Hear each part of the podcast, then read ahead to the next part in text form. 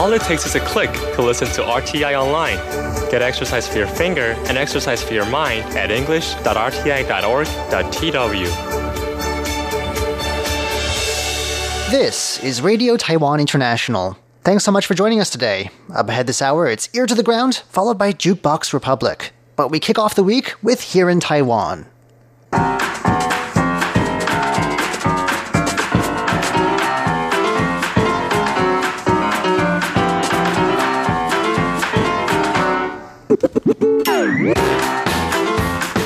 Hello and welcome to Here in Taiwan. Today is March 25th. I'm John Van Trieste, and joining me here in the studio today, it's Jake Chen. Hello. And Paula Chow. Hello. In just a moment, Taiwan wins big at a robotics competition in Australia.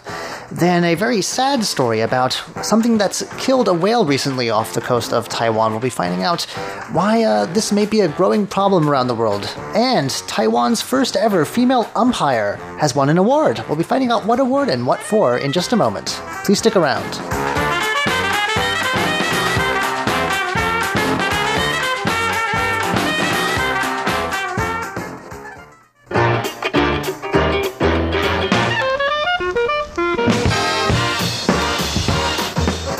First up today, spare a thought for the butterflies. It is migration season for Taiwan's purple crow butterfly, and these are very pretty little things, very delicate creatures that uh, migrate during sort of as the winter begins to roll in. They go down south into the tropics in the south of Taiwan, and then once spring approaches, around this time of year, they come back up north. They are such a well loved and well protected species here that they even close freeways for them, it turns out. The outer lane of a northbound freeway in southern Taiwan was closed entirely on Thursday, completely shut down to protect the swarms of butterflies that were heading back north for the spring. Uh, the deputy head of the Taiwan Purple Crow Butterfly Ecological Preservation Association says that they counted, and as many as 700 of these butterflies were flying past per minute along this stretch of highway, heading north. Uh, this is in Yunlin County, so we're sort of near the border of southern and central Taiwan. Uh, they were asked why they only closed the outer lane instead of just shut down the whole freeway. I mean, I guess there's some practical issues there, but there is a, another good reason, uh, which is that the wind was blowing, and so this uh, this ecologist said that uh, once the butterflies reached the second lane, the wind lifted them to well above where the vehicles were, so they were in no danger of being hit, and that way traffic can still keep moving and the butterflies can get past. Uh, furthermore, there's apparently a rule that says once they count swarms of 250 butterflies per minute or more, they close down the outer lane. That's usually what they do. So uh, I guess someone, I don't know how they count them. Was someone sitting there with like a speedometer, you know? Right. They- or they sitting behind a, a monitor. Do you have any idea how fast you were going? Right. Uh, anyway, uh, they had a volunteer there who I guess may may have also been the one who was counting them, who was responsible for catching and marking these butterflies that they caught, and they found one with a marking uh, on its wing that shows that it got there from uh, Kaohsiung's Maolin district, which is one of the areas with what they call butterfly valleys, where these butterflies winter. It's a very pretty magical sort of area, like Butterfly Valley, you know, but it's sheltered and warm, and because it's a valley, the winds don't blow through and make all the butterflies cold. So that's where they hang out during the winter, and uh, the marking indicates that it was it had been marked there on February 17th, which shows that, well, they crunched the numbers. The butterfly had flown around 150 kilometers to where they got, next found it in a 33 day period. So uh, they found uh, that on that particular day, it was one of 8,000 butterflies that the Maolin National Scenic Area down there had marked. So I guess they have some kind of database where they cross check these things. Um, but yeah, it's a good way of uh, showing how far these butterflies far, fly and uh, over what periods. It's now peak migration period. We're in the season when they're coming back up. Uh, and so this ecologist urged motorways to think of the butterflies and please slow down and drive carefully. I guess the biggest surprise for me, and clearly I'm not an animal expert, is that you have to close down highways to avoid butterflies being hit. I had no idea they flow they fly that low, Well, there's a lot of them, though. so it actually poses a danger the vehicles. Oh yeah, um, they do this every year. It's pretty cute, actually. Yeah, yeah, I like the effort. It's one of the many things that we do for our animals. I've also heard of uh, special tunnels for crabs that lead under Yep, roads, things heard like of that one, yep. Just the sort of care Taiwan shows for its wildlife.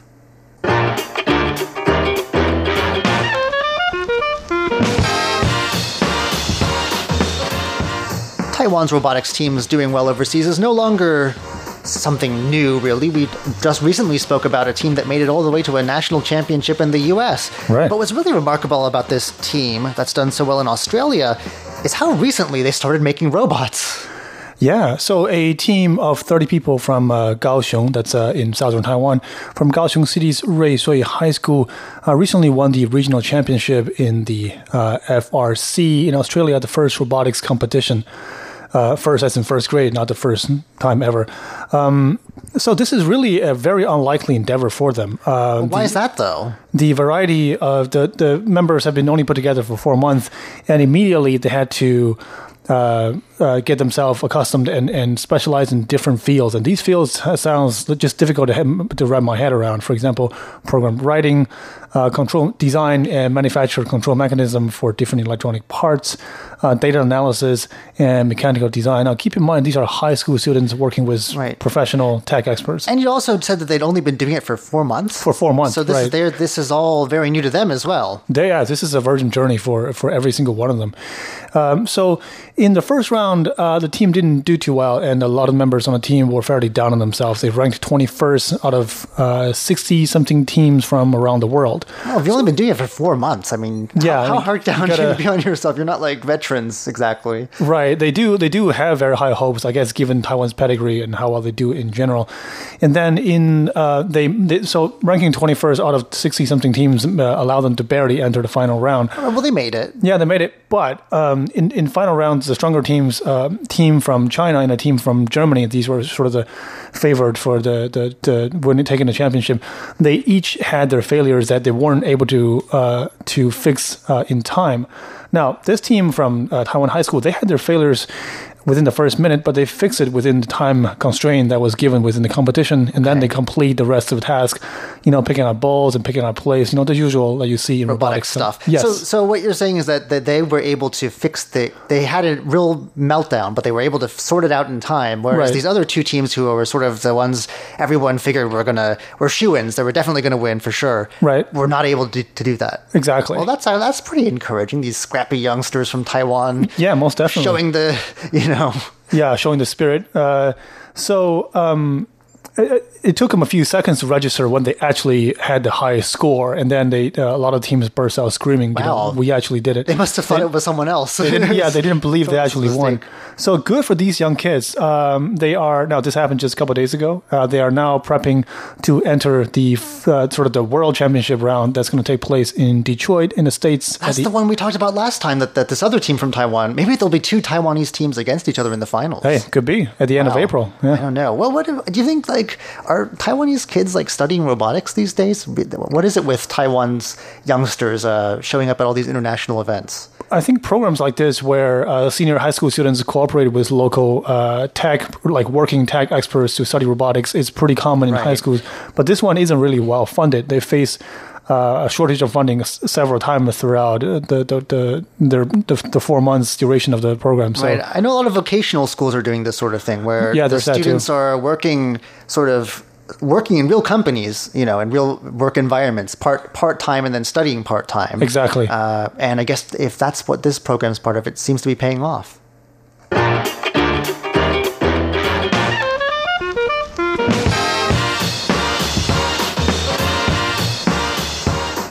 I believe there was recently a story in the news about a whale found in the Philippines, absolutely full of trash. Well, another whale has shown up just to the north here in Taiwan, also full of trash. Right. Um, two Taiwanese ocean conservation organizations uh, said um, on Wednesday that they found a dead whale um, on a beach in the eastern Hualien County. And alarmingly, they found that they did an, uh, autopsy on the animal. They found that in its stomach uh, there are six plastic bags, four canvas bags, one sheet of hard plastic. Two fishing lines and numerous weights and fragments of plastic. That's, a lot. Sounds painful. Right, but but they don't. They are not quite sure whether um, the ingestion of plastic was the direct cause of the whale's death because um, they found they found that the remains of a, of a squid uh, were found in the whale's stomach. So they are not quite sure whether it's because the whale you know swallowed too much plastic or uh, is there other reason? Well, the, the swallowing plastic cannot have helped. Let's just say that. Right. Right.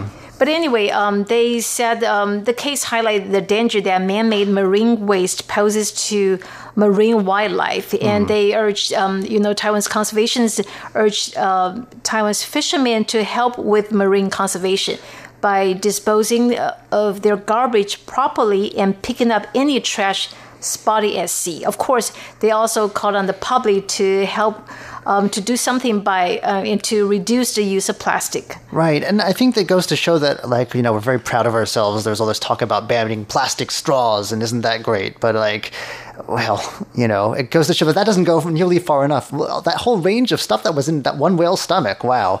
How many plastic bags? So I guess maybe we need to think about uh, other types of plastic, especially single use plastic, and uh, what we can do to cut down on that.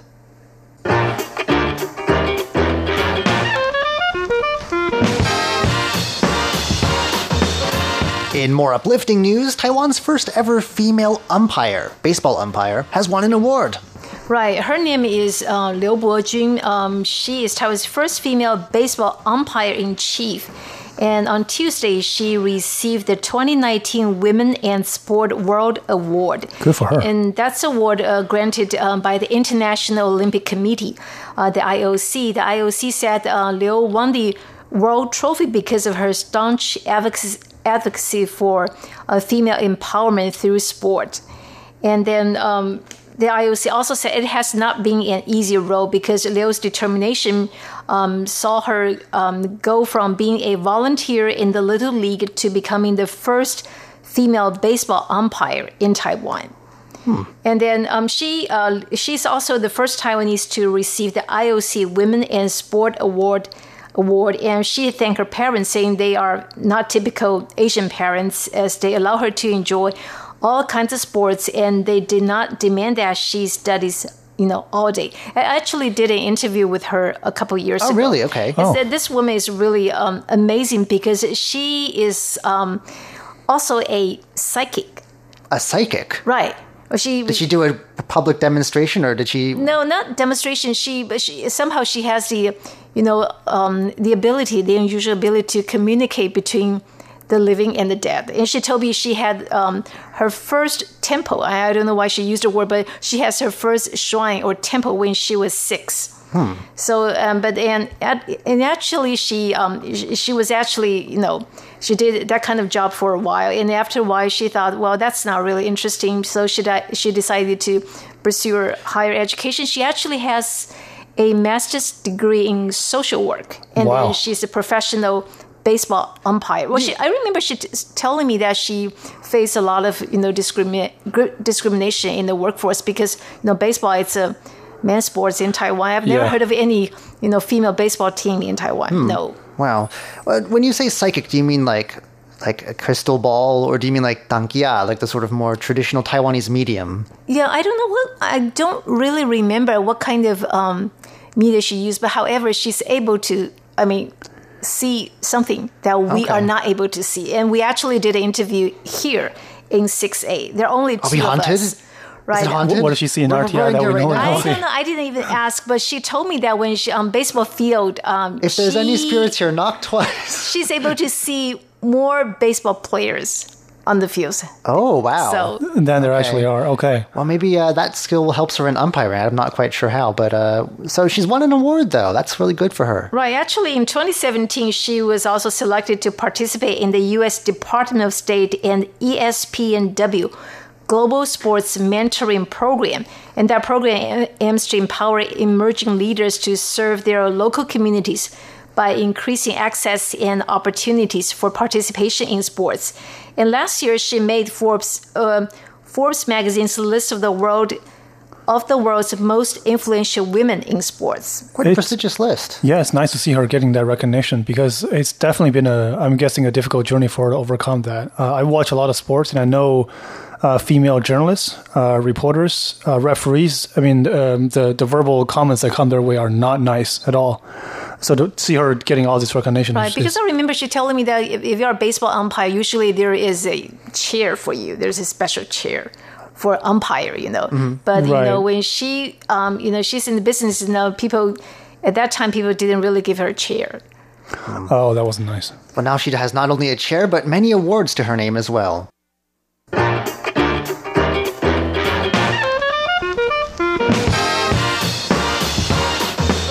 Jake, you've got a story for us about dietitians in Taiwan schools. Now, I didn't know that Taiwan schools had dietitians, but apparently they do. Actually, many school teachers and students didn't know either, and this is what's Wow. unfortunate about the whole thing.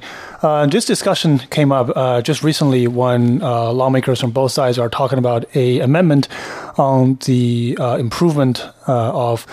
Uh, on the laws that, that aim to improve the uh, the diets of uh, uh, junior and high schools, uh, elementary, junior, and high schools across Taiwan. Now, um, based on the obesity rate, the numbers don't look very good. Uh, in 26, the lawmakers cited the uh, figures from uh, Ministry of Health and Welfare.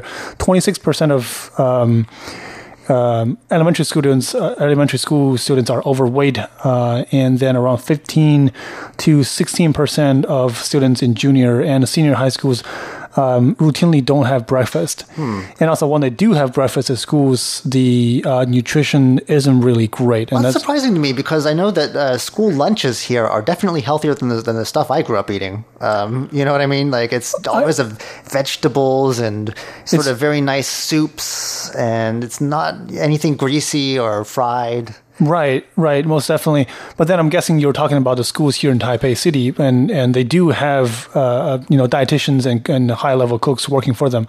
But when we look at um, how many of these specialists are working for schools across Taiwan, there's a pretty severe disparity when you look at schools in down south and in rural areas where they're not well funded.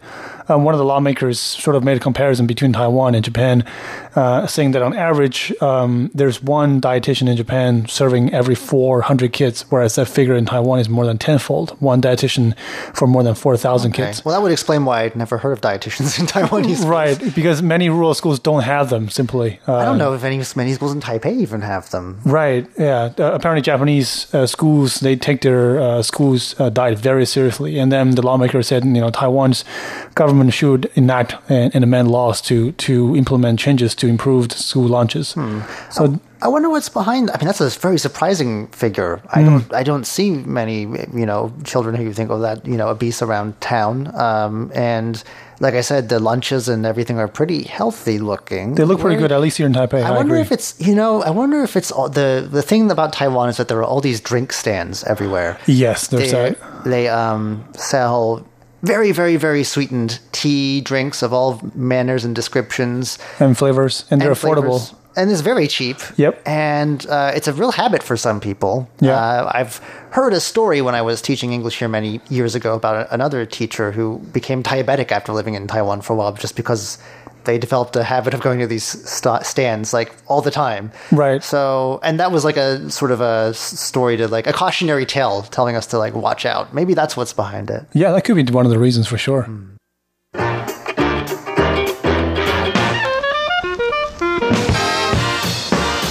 right, Paula, we're going to wrap up today with an announcement about an upcoming exhibition.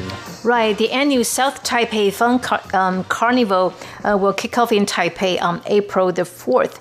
And then um, um, the carnival will feature a tabletop game um, convention and all kinds of activities that include um, that include an exhibition called Hello Good 100. What does that mean, Good 100? Because Good 100. Good 100 because uh, the exhibition aims to celebrate the 100th anniversary of the presidential office building. Okay, we talked about that. Uh, Uh, it's a historic building that's turning 100 this year, where the president has their office, as the name suggests.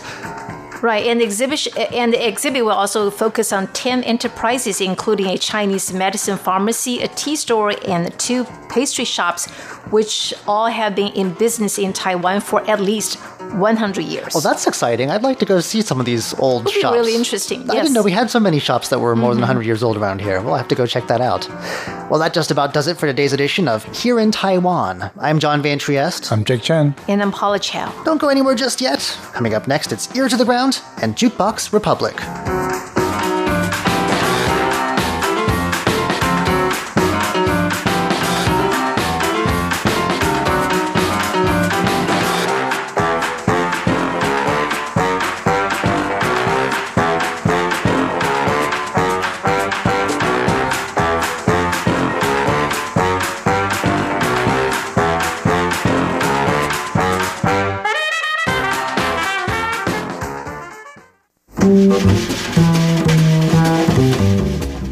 Last week on Ear to the Ground, we ventured out to a pineapple farm in southern Taiwan for a close encounter with a prickly fruit.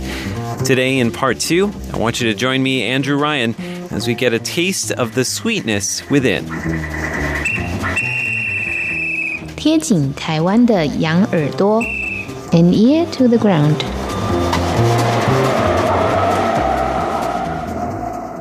So, remember how we were going to experience the back-breaking work of the pineapple farmers first before actually sampling the fruit? Well, at least that's what we were planning to do for our TV shoot, but the way it played out in real life went a little bit differently. Let's rewind. Shortly after I arrive and hear a hissing sound oh, and discover it's a hole in one of the tires of our car, I head over to tell our crew, who's talking with two farmers, a husband and a wife. But before I can tell him about the hole in the tire, one of the farmers offers to slice open a pineapple so that the foreigner can taste it. A member of our crew urges him to wait until we're ready to shoot, but he ignores her. He leans over and quickly snaps off a pineapple from its spiky bed of leaves. He shaves off the rough outer skin with a couple deft flicks of his knife, and soon the perfume of sweet pineapple hangs thick in the air. I marvel at how quickly he's working, shaving down the leaves into the shape of an ice cream cone before flipping it over and handing it to a member of our crew. 笑一下，好快啊！好快啊！你这样笑好快啊！笑一下，笑一下。啊，这支互你。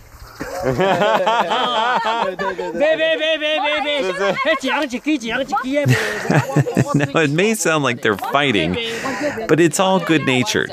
And our scriptwriter, that's the woman, she capitulates. After all, you cannot deny the hospitality of a proud old farmer, especially not when you're standing in his fields.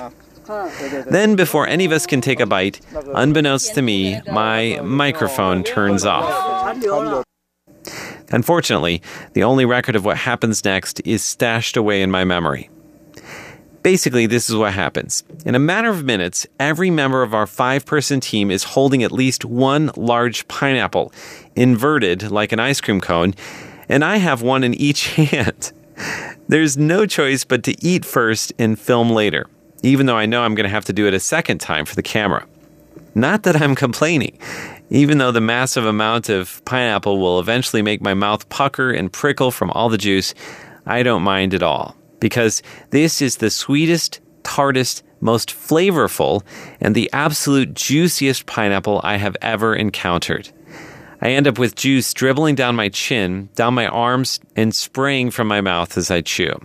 I can still remember the sound of the juicy, thirst quenching bites. But with a dripping pineapple in each hand, there is no way I could have recorded it anyway. Sometimes it's better to savor things with your mouth rather than with your ears. Later, as the farmer slices into still more pineapples, his wife asks me if the pineapples in Taipei are nearly as delicious. 你你在北有吃就吃胖的不？你们在台北有没有吃过？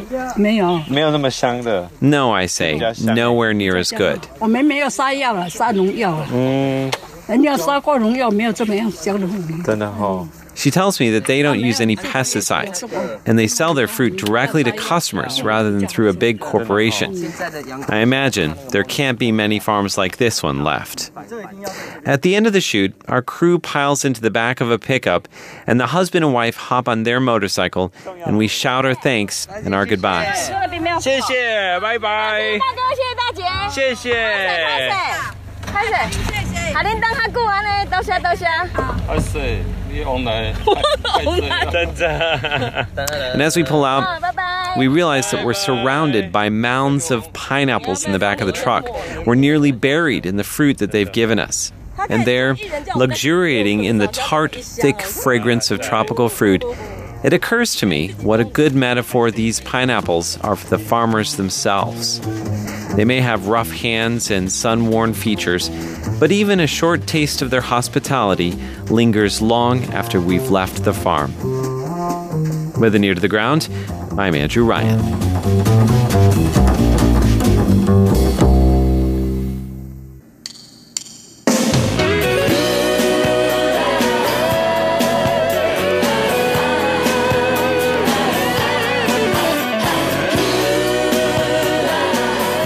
welcome to Jukebox Republic. I'm Shirley Lin at Radio Taiwan International. I want to say I'm really proud of my son, Charles. Remember he's studying film? Well, a couple weeks ago, my husband and I went to see his very first short film. He was in it, he acted in it. It was very touching. But I'll tell you more about it after the song. Well, what else can it, this song be? It's called Touching, 感动 by Xin Xiaoqi. 心才能凸显无瑕的完美。过去我不懂，我真的不懂，或许我担心，我害怕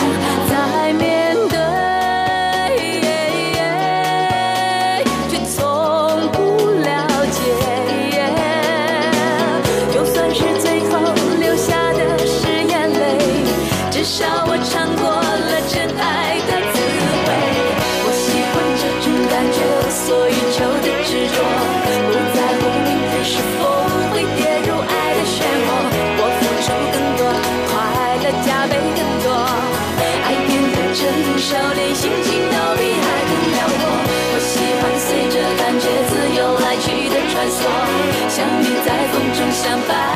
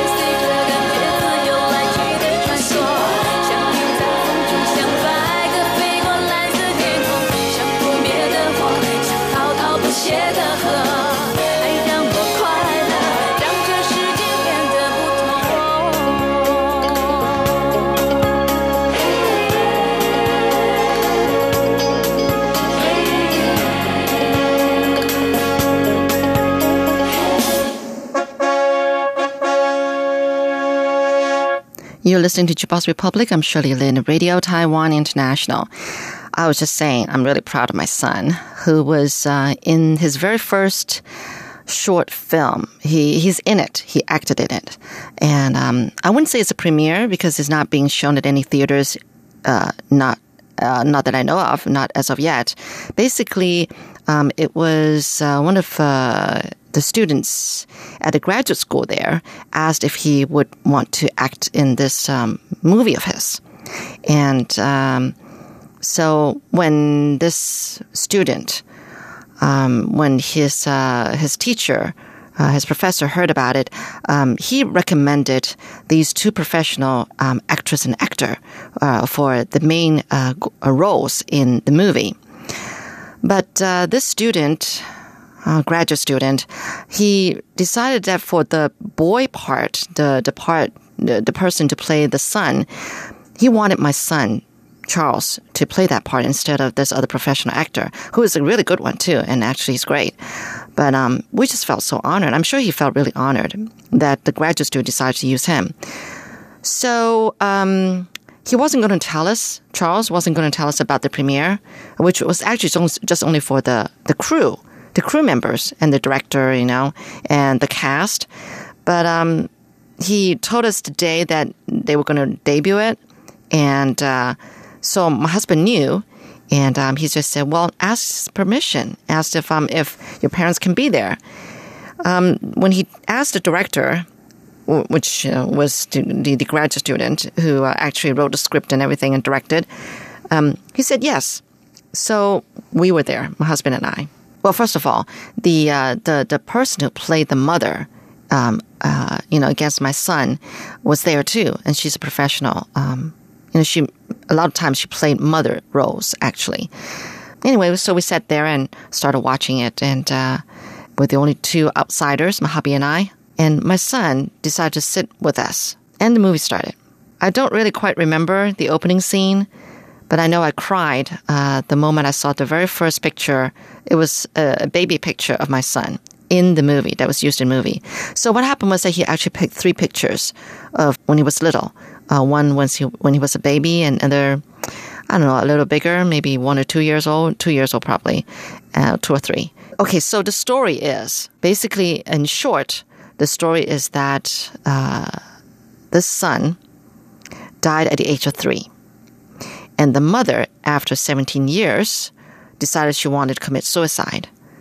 But the son came back in, in an adult form, okay, but still having uh, the personality of a three year old kid, um, came back to warn her, tell her not to commit suicide. Basically, that's it.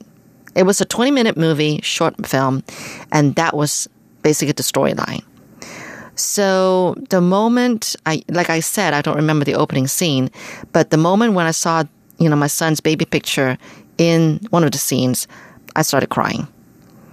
And surprisingly, like halfway through the movie, I realized my husband was crying too. He's not the crying type, you know? Um, so it was really kind of touching. Basically, Charles was, uh, he was driving and, uh, you know, he's already an adult and he was driving a, a car. I think it was a Mercedes Benz with a sunroof and he was all suited up. It wasn't his own suit. I know he has a suit, but I think they actually uh, bought it. It was secondhand or something like that. And he was driving through the woods, and and he opened up the sunroof, and he was sitting on top of the sunroof, and he got some candies, and he was chewing on it like he's a little kid, but he's already already an adult. And it's just very interesting scenes. And basically, the mother was living all by herself and she has pictures of her son, you know, all over the place. And then uh, one day she decided to take a bike and uh, went over to the woods, and that's where she has uh, her son's tomb there. And on the tombstone, it had another picture of my son. So basically, she um, she stole a stool, and she was standing on the stool, and she stole, I guess, a piece of rope too, and she wanted to hang herself uh, from a tree, and but she fell she fell and she fainted. And it was at a distance that my son, no, I mean, my son playing the son, saw the mother uh, falling. And so he went over and just stood by her, uh, stooped down by her, waiting until she woke up. And when she woke up, she saw that he has a car. So she said, Can I borrow your car? So then she drove, she got in the driver's seat, and um, the son was sitting next to her in the car. She couldn't get the car started. Then she told the son to drive for, for her instead. So they drove over to where the tree is, opened up the sunroof. She got on the sunroof and she tried to um, get the rope ready again and hang herself. But that was the moment when my son grabbed her by the by the legs and said, kept saying sorry, sorry, and was sobbing and crying and everything. And yes, that was the very scene that I just sobbed too. Oh gosh, very very touching. I feel like crying again, but you know, basically he's managed to stop her from committing suicide. And then the next scene was basically she went back to her usual life, but happier, looking happier, as if she's already put down a, you know a heavy burden, you know, put down a heavy burden. And it had while she was doing something, she heard a car starting. So she ran off to the street and couldn't see anything. But then the next scene was the son driving away in a car and looking at his mom in a in a rear end mirror. So you see, what it was was that he's ready to leave her because knowing that she's going to be all right. It was all very um, spooky, but in a warm sense, you know, heartwarming sense. It was just a very touching movie. Storyline too. 20 minutes, and that was it. And what else can I say? I was just moved by the whole storyline, and I was moved by the great performance put on my by my son.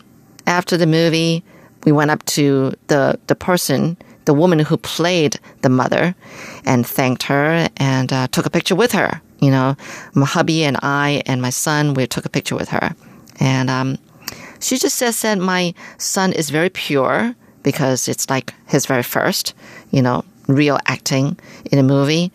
And then we thanked the director. He said he was really nervous that we were coming. He was afraid what we were going to say, but we told him that it was great. And, you know, he's very young. He's got a lot of potential, and we thought he's just great. So we just thanked him for the opportunity for giving our son the opportunity to act in his work, which is, I guess, sort of like his thesis. Yeah. His uh, graduating project. All right. Tell you more about how I feel and about the movies, um, you know, behind the scenes and all that. So this one coming up is 你让我感动, You Moved Me by 李瑞恩。我最喜欢 电话道早安，就算不说情话，也觉得温暖。我最喜欢把自己交给你管，让爱情帮我所有坏习惯。把自己放一边，什么事都先想到我，无微不至的温柔，你像最好的梦。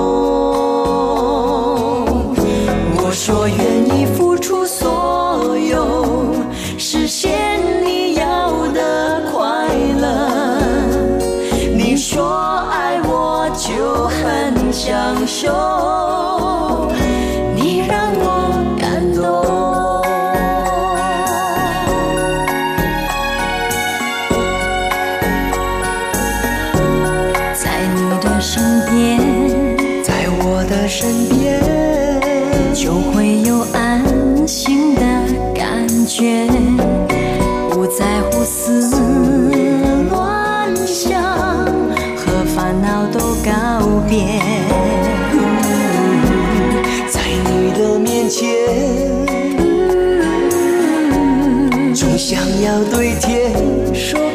感谢，给我这一切。这感情我会珍惜到永远，把自己放一边，什么事都先想到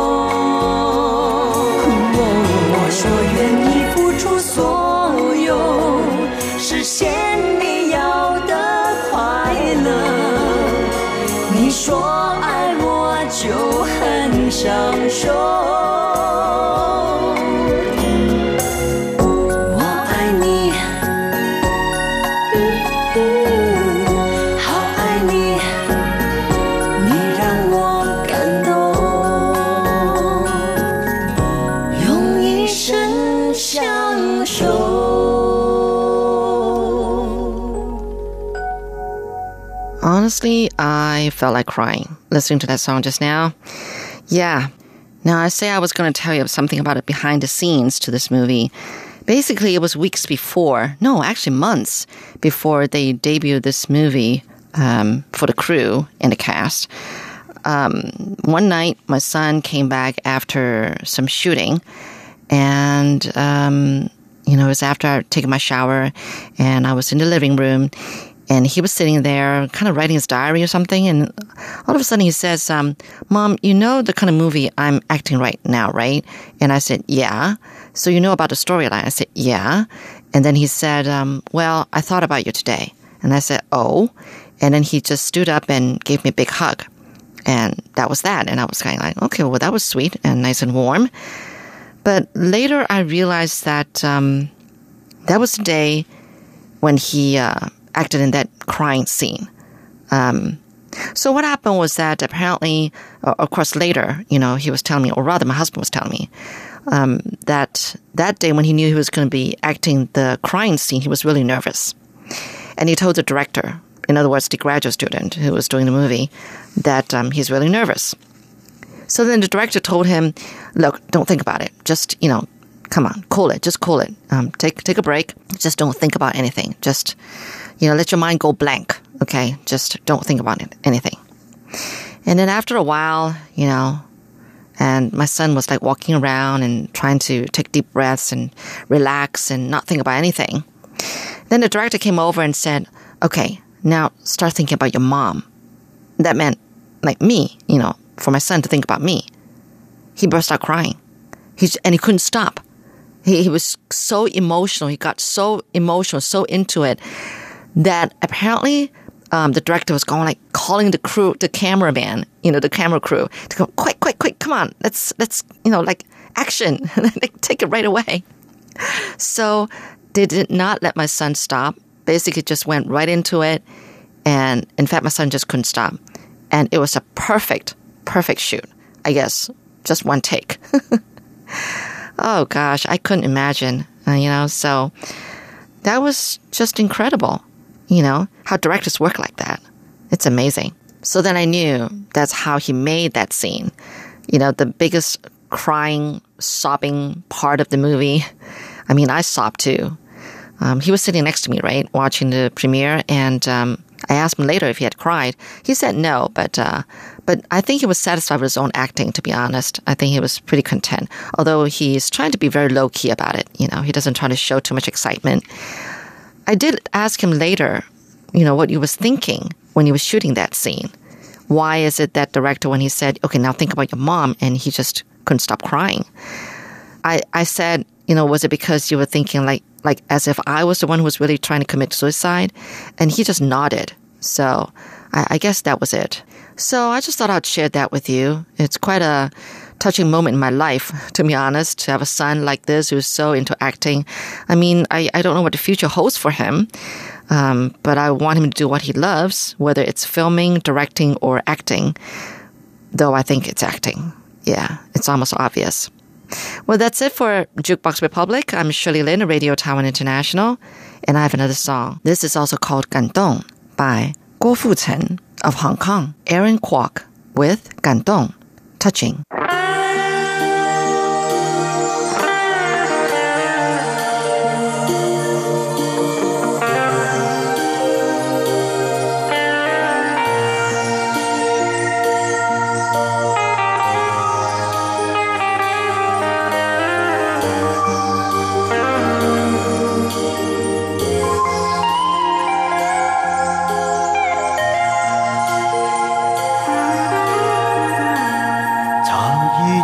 记不清，想起时有喜悦，我的心不再有涟漪，曾为爱伤心，以为不再有感觉，从你出现，生命有了改变，是你对爱的认真，还有你对爱的执着。我想我不敢，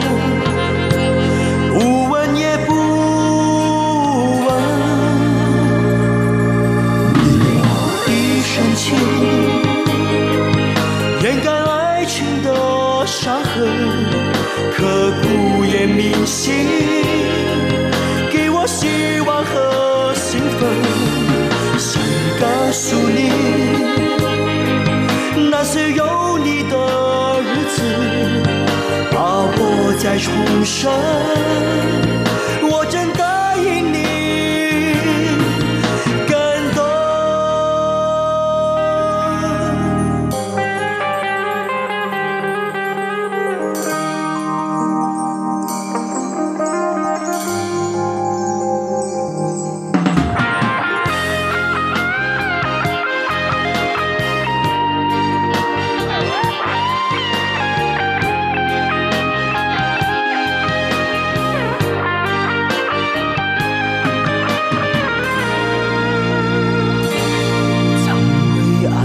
心，以为不再有感觉，从你出现，生命有了改变，是你对爱的认真，还有你对爱的执着。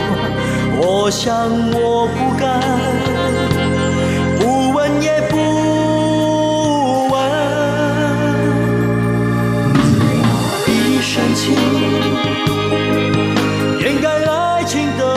伤痕，刻骨也铭心，给我希望和兴奋。想告诉你，那些有你的日子，把我再重生。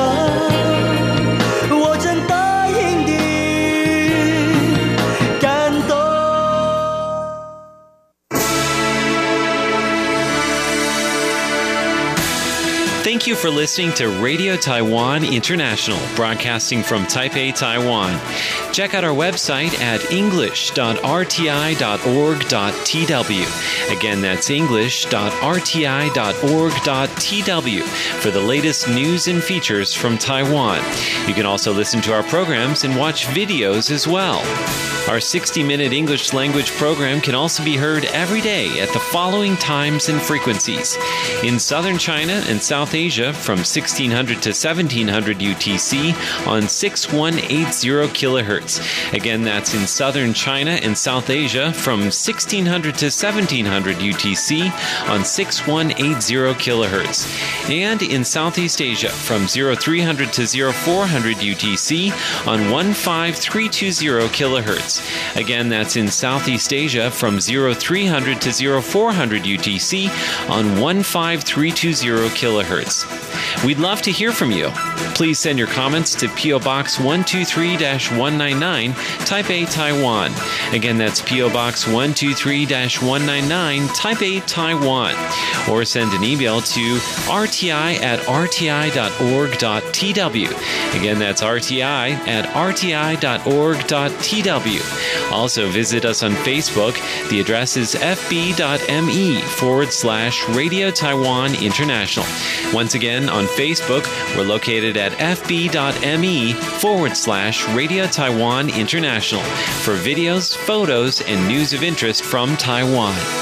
Thank you once again for listening to Radio Taiwan International.